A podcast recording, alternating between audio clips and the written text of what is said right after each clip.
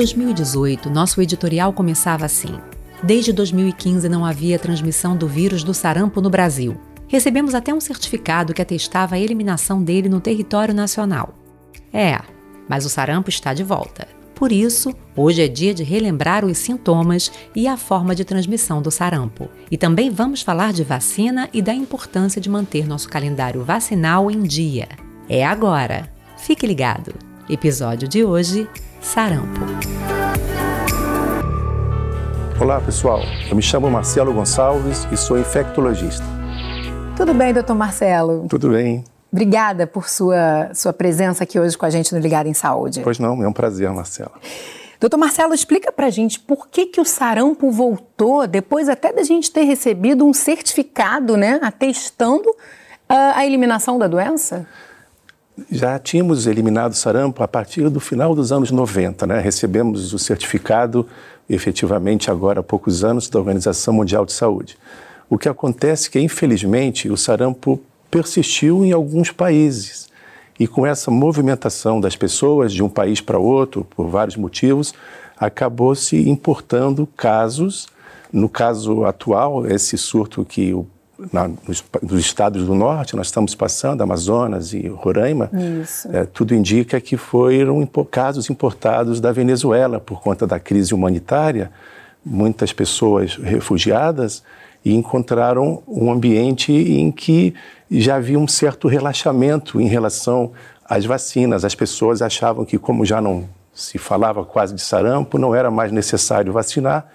Então se encontrou uh, essa população suscetível, foi um prato cheio para o ressurgimento da doença. É, isso é importantíssimo a gente ressaltar, né? A gente vai falar no segundo bloco de vacina, mas é isso, né? Houve um relaxamento pronto. Se você tem uma população uh, vulnerável, uma população com um nível de vacinação abaixo do desejável, você já pode ter esse é. risco é. dessa transmissão do sarampo, né? Isso, e foi muito interessante porque, apesar do vírus do sarampo ser um, um tipo só, é possível, através de análises mais detalhadas, a gente rastrear, porque tem subtipos, né? A gente consegue é, saber exatamente de onde está vindo o sarampo. E as análises uhum. moleculares, que foram esse tipo de estudo que eu citei, mostraram que o vírus está vindo da Venezuela. Infelizmente, dessa vez, é, é, atingiu uma população bastante suscetível, que tinha relaxado na vacina, Isso. e os casos estão surgindo. E é importante, né, doutor Marcelo, a gente trazer aqui os números. O Ministério da Saúde, no dia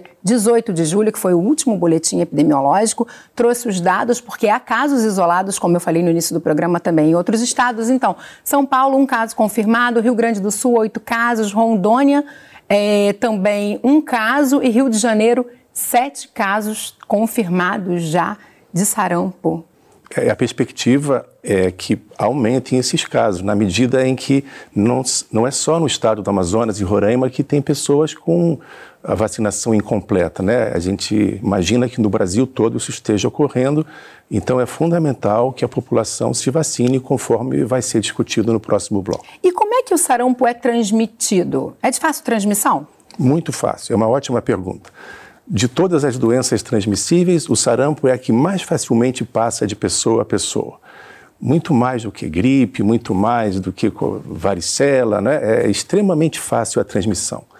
É, o vírus se transmite através das secreções respiratórias, tanto é, através da tosse de uma pessoa doente, através do espirro, mesmo através da fala, a pessoa elimina sem querer aquelas partículas que ficam no ar e uma pessoa suscetível, uma pessoa que não foi adequadamente vacinada, inalando aquela partícula, ela adquire a infecção. E qualquer pessoa não vacinada pode ter sarampo, mas para algumas pessoas, alguns grupos essa doença pode ser mais grave, né? Para quem? Perfeito. Uh, normalmente, todas as doenças infecciosas costumam ser mais graves, de um modo geral, né? É claro que isso não é uma regra nas crianças pequenas e nos pacientes mais velhos, nos extremos, extremos, etários. No caso específico do sarampo, se acredita que a população mais velha já tenha tido a doença na época em que era mais frequentemente encontrada no Brasil. E a gente sabe que uma vez já tendo tido, tido sarampo, a pessoa fica com uma imunidade que dura para o resto da vida. Então, nesse caso, nesse surto que estamos vivendo, a população que vai ser mais fortemente atingida vai ser a população é, de baixa idade. Se não tiver vacinada. Perfeito. Vamos relembrar os sintomas principais do sarampo? A gente vai destacar aqui na nossa tela para o doutor Marcelo comentar. Mas a gente tem ali, olha, febre alta, dor de cabeça, tosse, coriza, conjuntivite também e as famosas manchas vermelhas pelo corpo. Mas Doutor, necessariamente esses sintomas aparecem todos juntos ou a gente pode ter um quadro de sarampo com menos sintomas? É, não é obrigatório todas essas manifestações surgirem ao mesmo tempo. O que surge primeiro, no caso do sarampo, é a febre e um mal-estar, uma moleza, não é? A pessoa fica uhum. com, a, com a necessidade de ficar em casa, deitada, não se sente bem, mas a febre é o sinal mais importante. A dor de cabeça muitas vezes já está frequente, você pode já encontrar nessa primeira fase tosse, então parece um pouco gripe é, na né? fase Confunde inicial. Até, né? Perfeito. As manchas vermelhas, caracteristicamente, elas só surgem depois do terceiro, quarto dia da febre.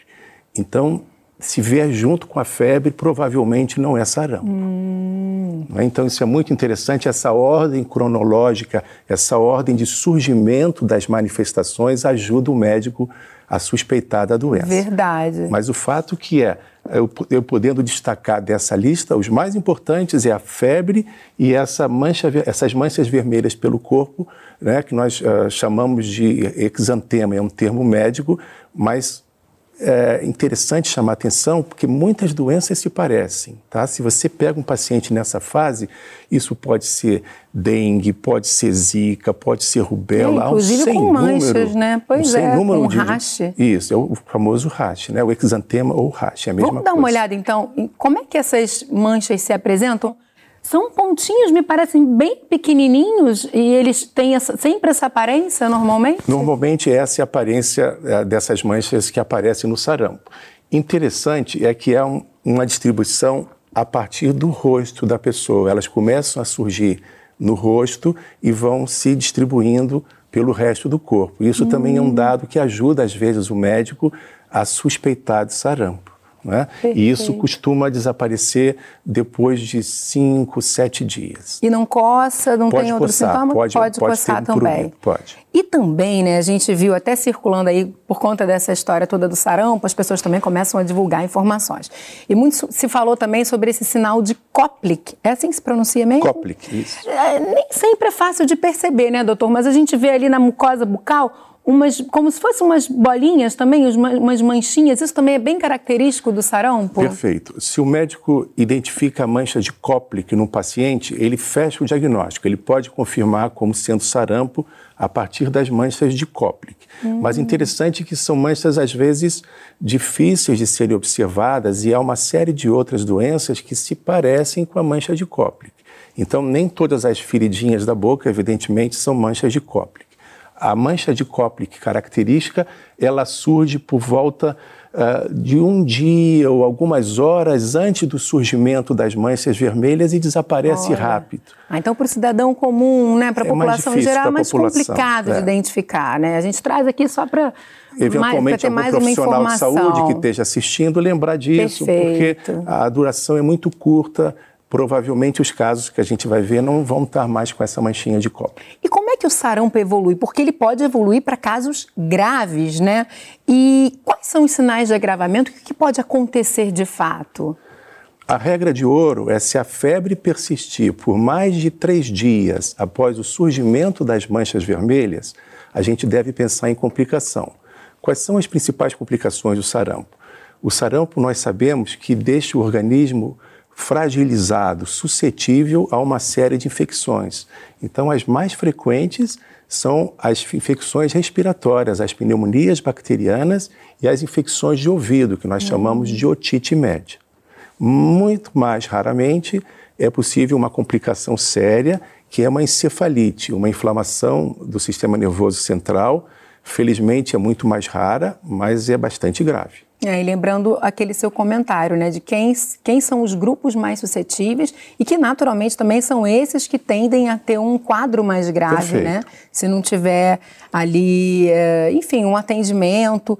Porque o tratamento, ele também não, não existe um tratamento específico, né, para o sarampo. Não existe. Infelizmente, não existe um tratamento específico porque não existe um antibiótico contra esse tipo de vírus, né? O que o médico faz é o que nós falamos tratamento sintomático. Se está com febre, dá uma, um remédio para febre. Se está com coceira, dá um remédio para coceira mas e principalmente o segmento. Né? O médico tem que ter certeza que o paciente está evoluindo bem e não deve apresentar complicações, porque ao menor sinal de complicação, o médico deve ser recontatado, o serviço de saúde eh, deve ser acionado para tratar precocemente as complicações eventualmente presentes. Então, diante dos sintomas, desconfiou de sarampo, mesmo que não desconfie de sarampo, né? Como a gente é, viu, esses sintomas também podem estar relacionados a outros quadros, a outras doenças também graves. Tem que procurar um serviço de saúde, né? Unidade básica mais próxima de casa, unidade de saúde. Perfeito, né? Isso é fundamental. Há uma série de doenças, como nós falamos anteriormente, que dão febre e manchinhas vermelhas. Umas são extremamente benignas, desaparecem sozinhas, outras podem ser extremamente graves, né, um prenúncio de doenças muito mais sérias. Então é fundamental que o paciente ou a pessoa que tenha febre e manchinhas vermelhas procure logo o serviço de saúde e cabe então ao médico fazer os exames para diagnóstico, né, para identificar adequadamente qual foi a doença. É, mas a melhor maneira é nem chegar, né? A melhor, o melhor quadro é nem chegar a isso. A melhor forma é se prevenir e essa prevenção é feita pela vacina. A gente vai falar sobre esse assunto no próximo bloco. Muito obrigada, doutor Marcelo, pela sua participação, pelos seus esclarecimentos, viu? Pois não, foi um prazer. E agora a gente fala sobre a vacina, a melhor forma de prevenir o sarampo. Olá, sou Cristina Lemos, Superintendente de Vigilância em Saúde da Secretaria Municipal de Saúde do Rio de Janeiro. Tudo bem, Cristina? Tudo bem, e você? Tudo ótimo. Seja bem-vinda aqui mais uma vez ao Ligado em Saúde. Muito obrigada pelo convite. Vamos falar do que interessa? Vamos falar de vacinação. Super importante. Desde quando a vacina que protege do sarampo está disponível no SUS? Essa é uma vacina muito antiga. E existem vários, vários tipos de vacina que protegem contra o sarampo. É importante explicar isso. Uh, a vacina contra o sarampo é da década de 70 e desde então ela existe na rede pública Olha, do país. Bem antiga. É, só que ela começou como uma vacina sozinha contra o sarampo, o que a gente chama sarampo monovalente, só protegia contra a própria doença. Em 97 entra no calendário de vacinação das crianças a vacina tríplice viral, que é sarampo, cachumba e rubéola entre 1997, em substituição a essa vacina do sarampo sozinha. Então, com uma picadinha já protege contra, contra essas três, três doenças. doenças. Mas também já tivemos a vacina dupla viral, que é sarampo e rubéola. Então, é importante que as pessoas é, olhem é, se existe qualquer vacina que tenha o sarampo na sua composição, né? Ou ela sozinha, sarampo monovalente, ou dupla viral, ou tríplice viral. E às vezes as pessoas na caderneta colocam a sigla, que pode ser SCR, sarampo, cachumba e rubéola, ou hum. MMR, que infelizmente é a sigla em inglês, mas muita gente utiliza também. Pois é, e vamos dar uma olhada, porque a gente destacou aqui é, quem são as pessoas que podem buscar uhum. essa vacina, né, uhum. as vacinas que têm a proteção contra o sarampo na rede pública de saúde. Não são só as crianças. Com né? certeza. Né? Os adultos também podem buscar em qualquer época do ano, durante o ano todo, tem vacinação para esse público aqui. Mas vamos lá, vamos primeiro falar das crianças, né? uhum. né? Você tem uma primeira dose aos 12 meses da tríplice viral, segunda dose aos 15 meses, que é a tetraviral, além de cachumba, rubéola sarampo, e sarampo, rubéola, tem a catapora. Agora vamos para a próxima cartela aqui para falar dos adultos e adolescentes até 49 anos. Se você não tiver a vacina lá quando você era criança, olha aí, até os 29 anos você tem um esquema de duas doses da tríplice viral, que a Cristina já explicou é, o que, que, tem nessa vacina, né? A proteção sarampo, contra o sarampo, cachumba, cachumba e rubéola.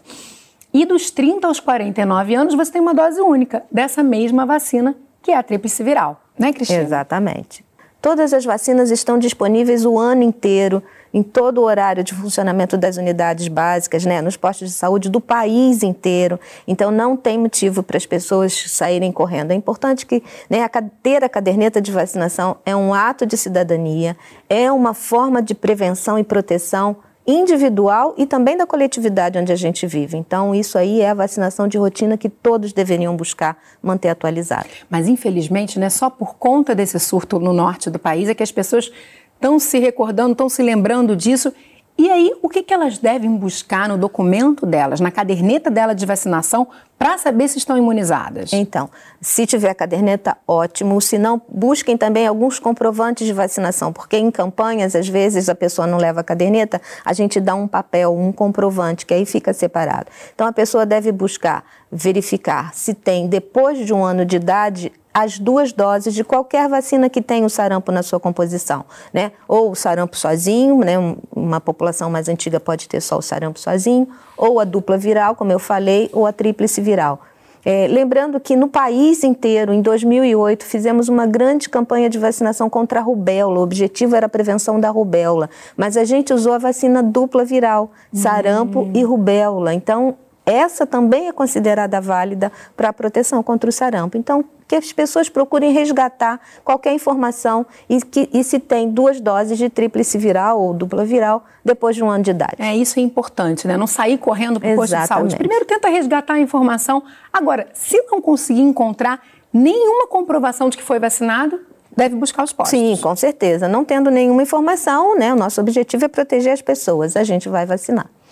E como é que é a cobertura vacinal de sarampo hoje no Brasil? É. Porque esse surto nos mostra, né, esses dois surtos uhum. em dois estados brasileiros, uhum. que a gente estava com estava fragilizado, vulnerável, né? É, com certeza. Quando a gente fala de números, lembrando que a gente fala de uma média, né? Então existem lugares com uma uma, um resultado muito alto, mas existem lugares com resultado muito baixo. Então é isso que é importante olhar, né? que cada município olhe no detalhe o seu território.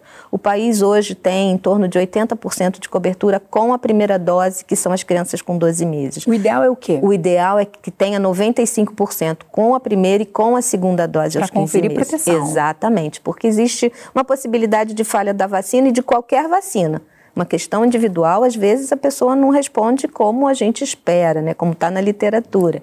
É, por isso a gente faz essa segunda dose para resgatar uma possibilidade de falha. Então, o país está em torno de 70% da cobertura com segunda dose de crianças menores de um ano. Isso, com certeza, gera uma possibilidade de um grupo de suscetíveis. E quando a gente vai olhar município a município, a gente encontra localidades com coberturas ainda muito mais baixas do que isso, como foi, infelizmente, lá nas cidades, nas cidades lá do, de Amazonas e de Roraima. Pois é, e se a gente fala para além do sarampo, né? Uhum. É... Gente, a gente não pode deixar que doenças que já não fazem mais parte do nosso dia a dia voltem porque as pessoas não estão se vacinando, né? Exatamente. É sempre bom lembrar que se vacinar é um ato de cidadania. A gente é. já falou disso aqui, é né, Cristina? Isso, é isso. Se vacinar, vacinar seus filhos é um ato de cidadania, porque você não está protegendo apenas você e seus filhos. Você tem um efeito, né, quando é, existem mais pessoas vacinadas do que sem, tá, sem estarem vacinadas, que confere essa proteção, que é a proteção ideal para a é, população. Que a gente né? chama de imunidade de rebanho, porque a gente diminui de forma bastante consistente a circulação do vírus né? Então, assim, quando a grande maioria da população, por isso que a gente diz que a gente precisa ter 95% de cobertura. De uma determinada população, a gente tem que vacinar 95% daqueles que vivem no território. Porque a gente, é, né, toda a literatura, né, a ciência já mostrou que se a gente protege 95% dessa população, os cinco que por acaso não se vacinarem ou que a vacina não tenha sido tão efetiva, mas a gente vai conseguir controlar qualquer Eles doença. Eles estão sendo protegidos pelos outros, Pela né? proteção de Pelo rebanho, porque a grande todos. maioria foi protegida. Exatamente. Vamos trazer agora quem não deve se vacinar. E aí não falando só da campanha, né? Falando de adultos, de adolescentes e também de crianças. Em que situação a pessoa não deve se vacinar? Olha, com casos suspeitos de sarampo, né? Se você tiver com febre, com algum outro daqueles sintomas que o Dr. Marcelo destacou, não deve ser vacinado. Gestantes também não, menores de seis meses de idade também não, e nem pessoas com problemas de imunidade, né? Imunocomprometidos, que Isso. são quais? Vamos relembrar? Quais situações que a pessoa tem ali a imunidade uh, fragilizada? São inúmeras situações, né? é importante que, que as pessoas também sempre consultem seus médicos, né? Pessoas que estejam, que tenham feito tratamento para câncer há pouco tempo, por exemplo, né? Pessoas que tenham, por exemplo, é, doenças autoimunes como lúpus, Né? É importante, primeiro, saber com seu médico se tem a possibilidade de vacinar. É, pessoas portadoras de HIV têm um certo momento que não pode uhum. é, fazer a vac... vacinas que sejam de vírus vivo de vírus vivos, como é a tríplice viral, como é a vacina contra o sarampo, Isso. como foi com a vacina da febre amarela também. Então, são, ah, são vacinas que são de vírus vivos para pessoas que têm algum comprometimento do sistema imunológico, não pode fazer. Mais algum comentário, Cristina? Sim, eu gostaria de falar que em relação a casos suspeitos de sarampo, a gente diz de uma forma geral que pessoas que estejam com alguma fé, por exemplo, com febre no dia que decidiu ir à unidade ou participar da campanha, a gente não deve fazer isso, é uma recomendação para qualquer vacina, porque a pessoa pode, já está no início de um processo infeccioso e qualquer outro sinal ou sintoma que apareça depois pode atribuir a vacina que recebeu e isso não é correto. Então a gente e, e também o sistema imunológico não vai aproveitar aquela vacina que ela pode uhum. não aproveitar aquela vacina que ela está tá recebendo. Tá então vamos aguardar bom, um pouquinho, né? é depois dois, três dias, estando melhor já pode voltar. Perfeito. Última informação para ninguém perder a viagem, né? É, quando a pessoa for tomar a vacina do sarampo, ela não pode combiná-la com alguma outra vacina? Uhum, é, é, com a vacina da febre amarela, a gente não vai poder fazer ao mesmo tempo. A gente sempre vai dar prioridade no mesmo dia. A gente vai dar prioridade neste momento para o sarampo, né, Perfeito. que a gente está precisando proteger a população. Então, quem precisar viajar para áreas que exigem vacina de febre amarela, é, com criança principalmente, é importante olhar e observar o prazo entre as duas vacinas. Muito obrigada Nossa. por suas informações. Eu que, que agradeço. A gente tenha sucesso na campanha, né? É. Consiga manter os níveis altos, altos de vacinação, exatamente. não só para sarampo, mas para pólio Isso. e para as outras doenças também que a gente vem controlando aí nesse sucesso que é o Programa Nacional ah, de Imunização. Um absoluto sucesso, é um programa de reconhecimento internacional. Obrigada, Cristina. Eu que agradeço, estou sempre disponível. E o Ligado em Saúde de hoje fica por aqui, mas no nosso site você pode rever este e todos os outros programas que nós já fizemos. Eu te encontro no próximo Ligado em Saúde. Tchau, tchau.